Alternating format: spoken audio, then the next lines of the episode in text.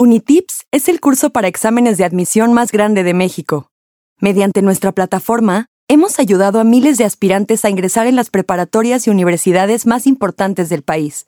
Te acompañamos paso a paso en tu preparación para que puedas quedarte en la universidad y carrera que quieras. Disfruta de la siguiente lección. Lección 1. La Nueva España 1.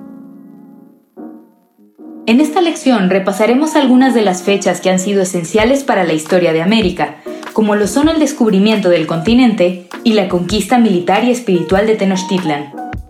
En la región mesoamericana, la cual se alarga desde México hasta Centroamérica, existieron diversas civilizaciones indígenas desde mucho antes de la llegada de los españoles a nuestro continente. Durante la época clásica, los olmecas se establecieron en el sur de Veracruz y Tabasco, mientras que los mayas se ubicaron en Chiapas, la península de Yucatán, Guatemala y Honduras. Durante la época clásica, los zapotecos y mixtecos estaban ubicados en la zona de Oaxaca y Guerrero, y los totonacas se establecieron en la zona de Veracruz, Hidalgo y Puebla. Tiempo después, en la época posclásica, se asentaron los toltecas en Hidalgo y los aztecas o mexicas en el Valle de México. Ellos fueron los que permanecieron en esta región hasta la conquista. Descubrimiento de América.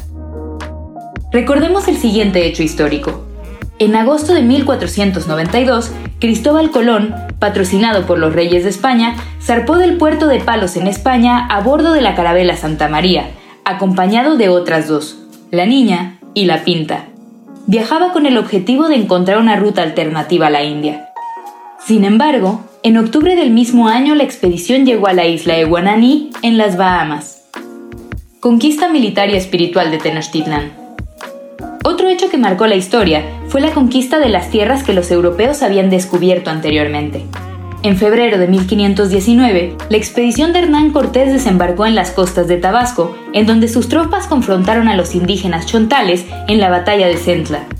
Los españoles resultaron victoriosos y recibieron 20 mujeres indígenas como ofrenda. Entre ellas se encontraba Malitzin, quien se convirtió en intérprete de Cortés. La noticia del desembarco de los españoles llegó rápidamente a Tenochtitlán, donde el emperador, mejor conocido como el Tlatoani Moctezuma II, relacionó el hecho con el regreso de Quetzalcoatl, dios de la vida, y les envió regalos de oro y otras ofrendas. Cortés, a su vez, quiso impresionar a los mensajeros de Moctezuma por medio de su poderío militar y solicitó reunirse con el Tlatoani.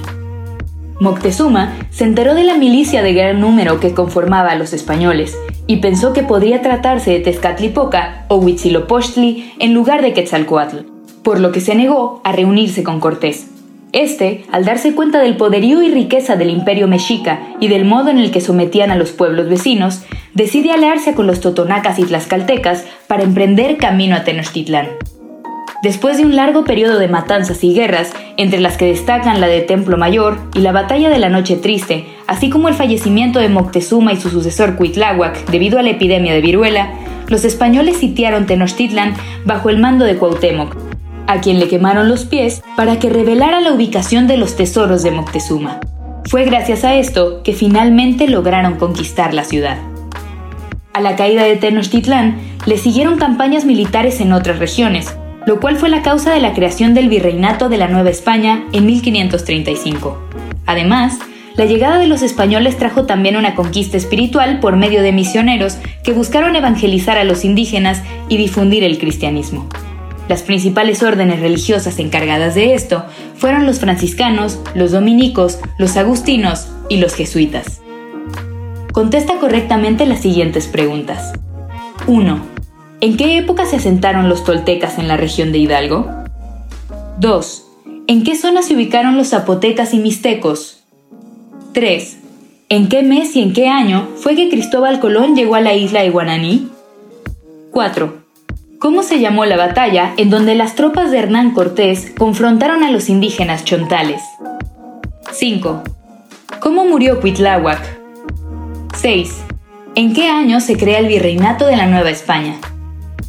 Resuelve los ejercicios de práctica en tu cuenta de Unitips y cuando estés listo, pasa a la siguiente lección.